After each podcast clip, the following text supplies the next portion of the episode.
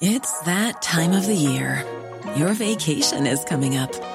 You can already hear the beach waves, feel the warm breeze, relax, and think about work. You really, really want it all to work out while you're away. Monday.com gives you and the team that peace of mind. When all work is on one platform and everyone's in sync, things just flow wherever you are.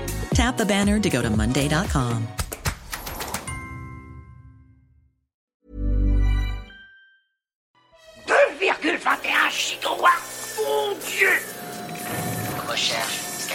Fred, qu'est-ce que tu fais dans cette tenue Chut, Jamy, je mène une enquête.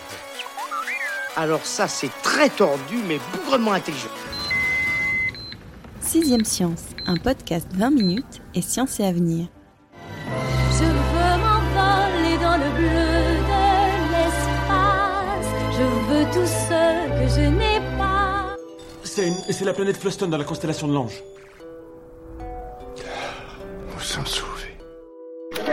Dis donc, mais c'est formidable Ah oui, c'est comme ça le satellite aujourd'hui.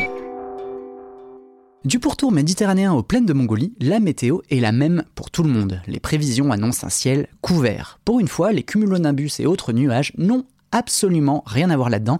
Les responsables sont des objets volants bien identifiés. Depuis 1957, environ 9000 satellites ont été placés en orbite terrestre. Les trois quarts sont morts, mais un peu plus de 2000 sont bien actifs avec différents usages scientifiques, météorologiques, télécommunications, navigation GPS, sans oublier les appareils à vocation militaire. Elon Musk, qu'on ne présente plus, le patron de Tesla et de SpaceX, projette d'en propulser 42 000 de plus, tout simplement. L'objectif du projet Starlink, c'est son nom, connecter toute la planète au haut débit pour que l'on puisse regarder nos vidéos de chats en HD en toutes circonstances. Car 4 milliards et 390 millions d'humains ont aujourd'hui accès à Internet. Ça veut dire que 3 milliards attendent encore leur tour. L'entrepreneur sud-africain a compris tout le potentiel de ce marché et ses concurrents les plus féroces aussi. Amazon et OneWeb ont chacun un projet de constellation artificielle dans les tiroirs. On parle cette fois de 648 et 3236 satellites. Oui, c'est précis. Tout ça pour dire qu'avant de faire un vœu quand vous apercevrez une étoile filante, regardez-y à deux fois. Car si c'était le seul problème posé par ces différents projets, on n'en ferait pas un podcast. Dans l'hypothèse où le réseau Starlink devient opérationnel, l'embouteillage autour de la Terre pourrait gêner le travail des télescopes, sans parler du risque de collision. Ceux qui ont vu le film Gravity savent de quoi je parle. La question se pose aussi de savoir quoi faire des satellites en panne ou hors d'usage. Et le plus surprenant dans tout ça, c'est que le gouvernement français se prépare à ce que les orbites spatiales deviennent une sorte de terrain de guerre, où les satellites s'espionneraient entre eux ou se livreraient carrément bataille. Voilà, on a posé un petit peu le décor. Notre pacificatrice du jour se nomme Sylvie Roy. Elle est la spécialiste de l'espace et des océans au magazine Science et Avenir. Bonjour Sylvie. Bonjour Romain. Commençons simplement, si tu le veux bien. Est-ce que tu peux nous dire ce qu'est le projet Starlink? Starlink, c'est un projet de connexion, comme tu l'as dit toi-même, euh, pour fournir Internet à haut débit à toute la planète. Une espèce de réseau de maillage autour de la planète qui envoie euh, et renvoie d'ailleurs le, le signal euh, partout En haut débit. en haut débit. Ok, très bien. Et Euh, par ailleurs, il y a une autre raison, Ah, une autre raison euh, un peu moins sue, qui est que Elon Musk a construit des lanceurs réutilisables qui ne sont rentables que si on les utilise euh, de manière poussée, euh, bien Ma- soutenue. massive. massive. Voilà. Donc Starlink pourrait fournir ce marché, ce gros marché nécessaire à ces lanceurs. On parle quand même, c'est ça, de 42 000 satellites. Alors, il y a 12 000 satellites qui sont approuvés par l'Union internationale des télécommunications, L'UIT, très voilà. bien. Et 30 000 demandes qui viennent d'être euh, déposées et qui attendent d'être euh, étudiées par cette euh, organisation. Parce qu'en gros, l'idée, c'est ça, c'est le, le terme qu'on a employé, c'est celui de constellation, c'est vraiment Oui. de recouvrir euh, Comme la- une toile d'araignée, la une Terre. immense toile d'araignée, euh, le web, des milliers de satellites. Et alors, où en est ce projet de, donc, de toile d'araignée satellitaire? Elon Musk a déjà placé 62 satellites autour de la Terre, deux en février 2018, et il vient d'en placer 60 euh, d'un coup, en fait, puisqu'il a, comme je le disais, des gros lanceurs euh, en orbite basse. Alors justement, la question des orbites basses, elle est assez importante parce que, en gros, ces satellites, c'est ça, ils sont que à 300 ou 350 km d'altitude. Non, c'est entre 400 et 500. Pardon. Et les orbites basses, elles, elles sont- on parle jusqu'à 2000 en fait. Voilà, c'est vraiment à 300 km, on a la- en gros, hein, on a la station spatiale, et donc ils sont au-dessus de la station spatiale internationale pour ne pas créer de collision. Ah, justement, c'est un point qu'on évoquera un peu plus tard. Qu'est-ce que ça apporte? Parce que les, les, satellites de télécommunication qui existent aujourd'hui, ils sont beaucoup, beaucoup plus hauts, c'est ça hein? Ils sont à 36 000 km, ce qu'on appelle l'orbite géostationnaire. On en a depuis les années 90. L'intérêt d'être plus bas, alors les satellites durent moins longtemps, puisqu'ensuite ils vont descendre, ils ont besoin d'être rehaussés sur leur atmosphère la gravité de la Terre s'exerçant encore à cette euh, altitude. En revanche, le temps de réponse est vraiment, vraiment diminué de beaucoup, puisqu'on parle de 30 millisecondes. De latence, c'est ça? De latence, le temps ouais. de latence, contre 600 avec les orbites géostationnaires. Donc ça apporte un confort de jeu, de rapidité dans, dans le jeu vidéo ou dans le, la vidéoconférence, ce genre de choses. Une araignée qui tisse patiemment sa toile autour du pauvre cocon que je suis. Pauvre cocon que vous êtes. Ce que je disais tout à l'heure en introduction, c'est que on a le projet Starlink donc de Elon Musk avec SpaceX, mais on a aussi Amazon dont le grand patron se nomme Jeff Bezos et OneWeb dont on découvre qu'en fait donc c'est une entreprise américaine qui est soutenue par un groupe japonais nommé SoftBank. Ces deux gros groupes sont eux aussi sur le pied de guerre avec différents projets qui n'ont pas grand-chose à voir. OneWeb est celui qui a commencé plus tôt, sachant que par le passé, il y avait eu plein de constellations qui avaient été lancées sans jamais euh, avoir abouti. Mais peut-être que la technologie désormais est mûre. En tout cas, OneWeb a construit une usine, c'est la première du genre en Floride, pour construire des satellites à la chaîne. Okay. Donc on industrialise le processus. Donc elle est, elle est lancée, les satellites sont en train d'être produits. Il, euh, il a un carnet de commandes pour les lancements, donc c'est quand même c'est un peu sérieux en fait dans le fonctionnement, sachant que le budget n'a pas été bouclé, ce qui explique qu'il n'a l'intention de lancer que 648 satellites contre les 900 qui étaient annoncés au départ. Okay. Alors ces problèmes d'argent, Amazon, Jeff Bezos en l'occurrence, ne les a pas. Non. Mais il a un lanceur qui est beaucoup plus en retard que celui d'Elon Musk, donc il y va très doucement. C'est le rythme de Jeff Bezos. Il y va depuis le début très doucement sur le spatial, en faisant les choses, mais sans se mettre en concurrence ni dans une course avec Elon Musk. Mais alors attends, euh, Amazon, c'est 3236 satellites, c'est ça hein? Oui, c'est ça. Pour le projet que l'on appelle Kuiper. Kuiper. projet de constellation qui a le même but que celui d'Elon Musk. Alors que euh, sur OneWeb, ça veut dire justement une toile pour unifier euh, tout. Voilà, tout à fait, et, et, qui a déjà commencé à émettre auprès des écoles. Ok. Il y a certaines écoles dans le monde. Oui, donc euh, à, à, ce stade, enfin, c'est le projet d'Elon Musk et celui OneWeb qui sont peut-être les plus avancés euh, à deux niveaux différents. Oui, on peut le dire comme ça. Ok. Tout à fait. Et alors la, la, la question, c'est vrai que quand j'ai découvert le dossier et que j'ai lu 42 000 satellites, je me suis demandé, enfin, est-ce que c'est seulement réalisable et réaliste comme projet? Alors, réaliste, oui, puisque tu le disais toi-même tout à l'heure, c'est un marché en expansion, sachant qu'il y a un million de nouveaux utilisateurs d'Internet chaque jour. Donc c'est énorme, c'est un marché qui promet beaucoup. Donc réaliste, oui. Mmh. Réalisable, en ce qui concerne Musk, il a un très gros lanceur qui s'appelle Falcon Heavy, qui peut lancer 63 tonnes en orbite basse. Et il est en train de préparer, là, dans les prochaines semaines, le lancement de Starship, un très très gros lanceur qui est destiné à faire les voyages habités vers la Lune et Mars mais qui peut aussi mettre 150 tonnes en orbite basse. Il pourra lancer 600 satellites à la fois, et ce, trois fois par semaine. Donc à ce rythme-là, on peut mettre 30 000 satellites assez rapidement. Ah ouais, donc ça, ça pourrait aller très très vite. Ça pourrait aller très vite. Et ce qui est assez étonnant avec ce projet, c'est qu'apparemment, il est aussi soutenu par l'armée américaine. euh. L'armée américaine vient de lui fournir une enveloppe de 28 millions de dollars, ce qui est beaucoup et pas tant que ça pour l'armée américaine, euh, sachant que pour eux, c'est une opportunité. Ils ont déjà des contrats avec SpaceX, Mm. qui leur fait des lancements de satellites euh, militaires. Donc pour eux, c'est aussi l'opportunité de tester des nouveaux instruments de- d'espionnage, d'observation à bas prix finalement, qu'ils installeraient sur ces satellites. Ça pourrait faire un, un fabuleux réseau d'espionnage. Hmm. Mais euh, euh, cette question autour de la militarisation de ces satellites de communication, c'est c'est gênant, non, en soi, non? C'est en train de se passer de plus en plus. Euh, nous avons un satellite espion russe qui s'amuse à aller voir les satellites. Il se déplace de manière contrôlée et il s'est approché récemment d'un satellite européen qu'il a fallu de toute urgence éteindre parce qu'il était en train d'écouter les télécommunications militaires. Donc c'est déjà le cas. La militarisation de l'espace est en cours à tel point que Donald Trump a décidé de faire une Space Force et que l'armée française aussi veut se dater d'une armée spatiale pour se défendre justement de ces incursions de satellites espions, ou de satellites qui pourraient venir aussi avec un bras et méchamment nous désorbiter. Vous pouvez voir ici l'étoile de la mort en orbite autour de la lune forestière d'Endor. Partons du principe qu'on a 42 000 satellites qui viennent s'ajouter. on y ajoute aussi euh, ceux de OneWeb plus ceux de Amazon éventuellement d'autres euh, entreprises qui voudraient se lancer. Quel problème pourrait causer l'encombrement ou l'arrivée de tous ces satellites sur des orbites assez proches? Déjà un gros problème pour les astronomes. En mai 2019, quand les 60 premiers satellites de Starlink ont été lancés, ils ont imagé la réflexion du Soleil par tous les panneaux solaires de ces satellites qui se suivaient. Donc c'était une traînée de points lumineux dans le ciel qui se sont ensuite répartis sur les orbites basses.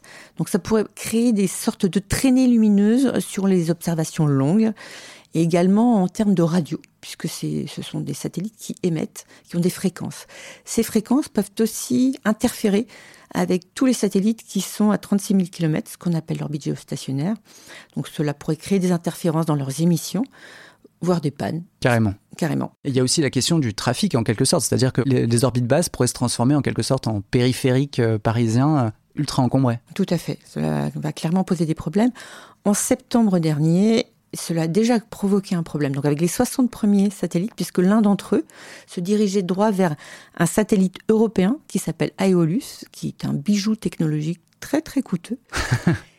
qui risquait de périr euh, en milieu de morceaux. Donc euh, l'ESA, l'Agence spatiale européenne, a appelé SpaceX, mais la communication n'est pas passée, ils n'ont pas lu leur mail, euh, ce qui fait que les Européens ont décidé de changer la route de leur propre satellite.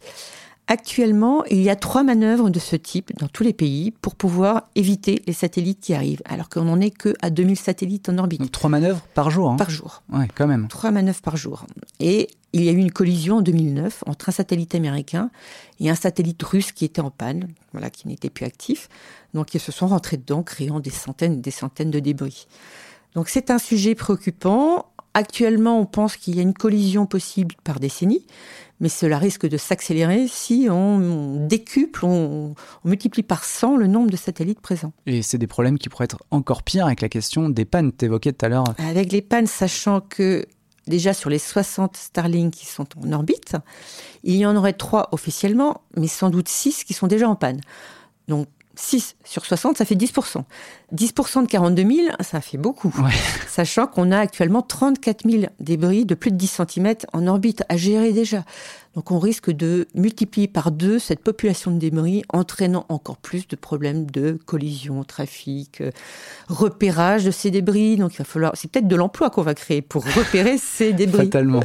Mais toi, dans, ton, dans le dossier, tu évoquais aussi la question d'une sorte de, remorqueur ou de dépanneuse de l'espace, le MEV-1, c'est ça hein? Oui, qui a été développé par l'américain Northrop Grumman, hmm. qui va s'amarrer à un satellite de télécommunication qui s'appelle Intelsat 901 en orbite géostationnaire depuis 2001.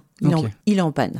Il lui reste un tout petit peu de carburant, mais il est au bout de son. il est en fin de vie. Il est en fin de vie. Donc, ce qu'ils vont faire, c'est que le peu de carburant qui lui reste, ils vont l'utiliser pour le réélever sur ce qu'on appelle une orbite cimetière, hmm.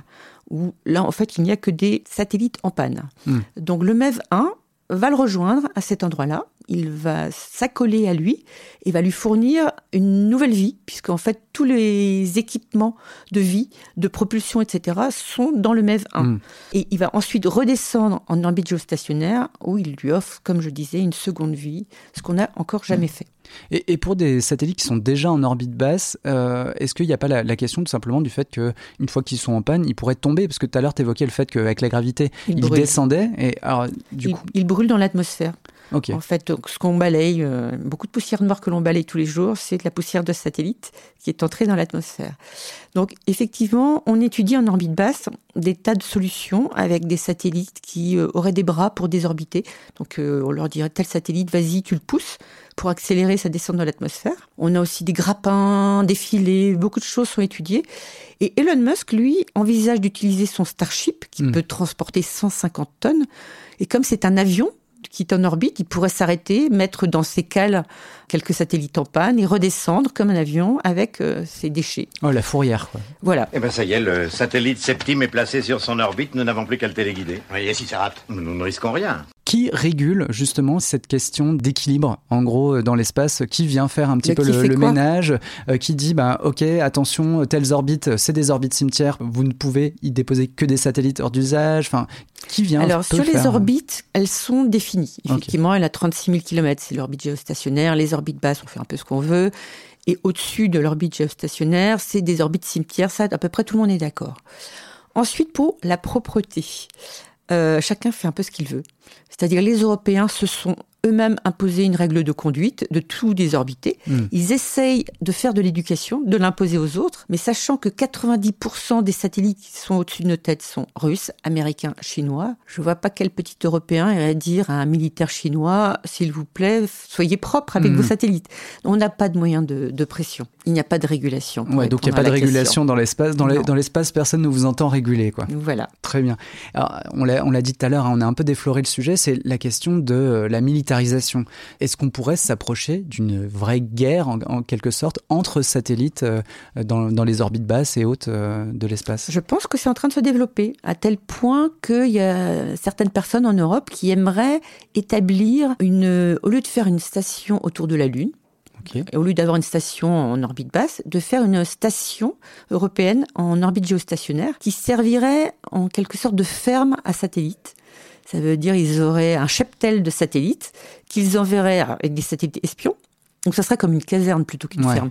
Une caserne. Donc à 36 000 km. À 36 000 km. Alors vous pouvez surveiller ce que font les satellites, puisque maintenant c'est pas que surveiller la Terre, c'est surveiller ce que font les autres satellites, s'ils se déplacent, s'ils viennent espionner, et euh, y aller mettre un peu. Il y aurait des gendarmes, des satellites gendarmes qui viendraient euh, désorbiter, euh, qui viendraient donner un petit coup de laser pour euh, vous aveugler. Enfin voilà, ce genre de choses est étudié. Ah oui, donc on, en, on en est on là. On en est déjà là. Ouais, parce que tout à l'heure tu évoquais le fait qu'il y avait déjà des satellites. Je crois que c'est un, satellite, russe. il y a un satellite russe, j'ai oublié son nom. Qui se déplace. Qui se déplace. Euh, il est observé par tout le monde parce qu'on s'en méfie. Mm. Et, euh, et, comme je te disais, les Européens l'ont vu arriver et ont coupé toute communication.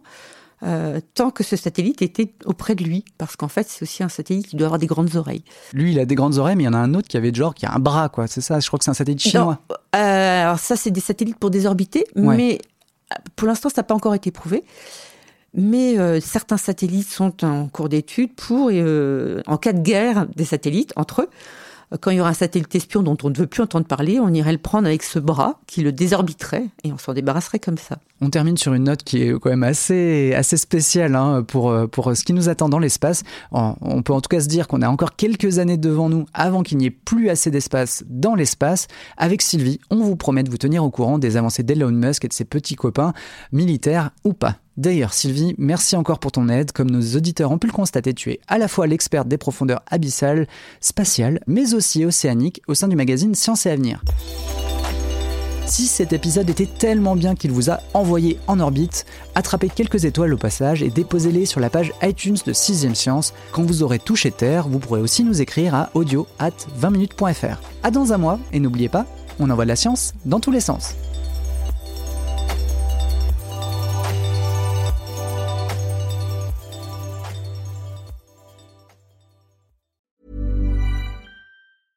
Mom deserves the best, and there's no better place to shop for Mother's Day than Whole Foods Market. They're your destination for unbeatable savings, from premium gifts to show-stopping flowers and irresistible desserts. Start by saving 33% with Prime on all body care and candles. Then get a 15-stem bunch of tulips for just $9.99 each with Prime. Round out Mom's menu with festive rosé, irresistible berry chantilly cake, and more special treats. Come celebrate Mother's Day at Whole Foods Market. Want flexibility? Take yoga. Want flexibility with your health insurance? Check out United Healthcare Insurance Plans. Underwritten by Golden Rule Insurance Company, they offer flexible, budget friendly medical, dental, and vision coverage that may be right for you. More at uh1.com. On ne va pas se quitter comme ça. Vous avez aimé cet épisode? Sportif, généraliste, sexo ou scientifique, varié mais toujours bien informé. Découvrez les autres podcasts de la rédaction 20 minutes sur votre application d'écoute préférée ou directement sur podcast au pluriel.20minutes.fr. Et merci de nous avoir écoutés.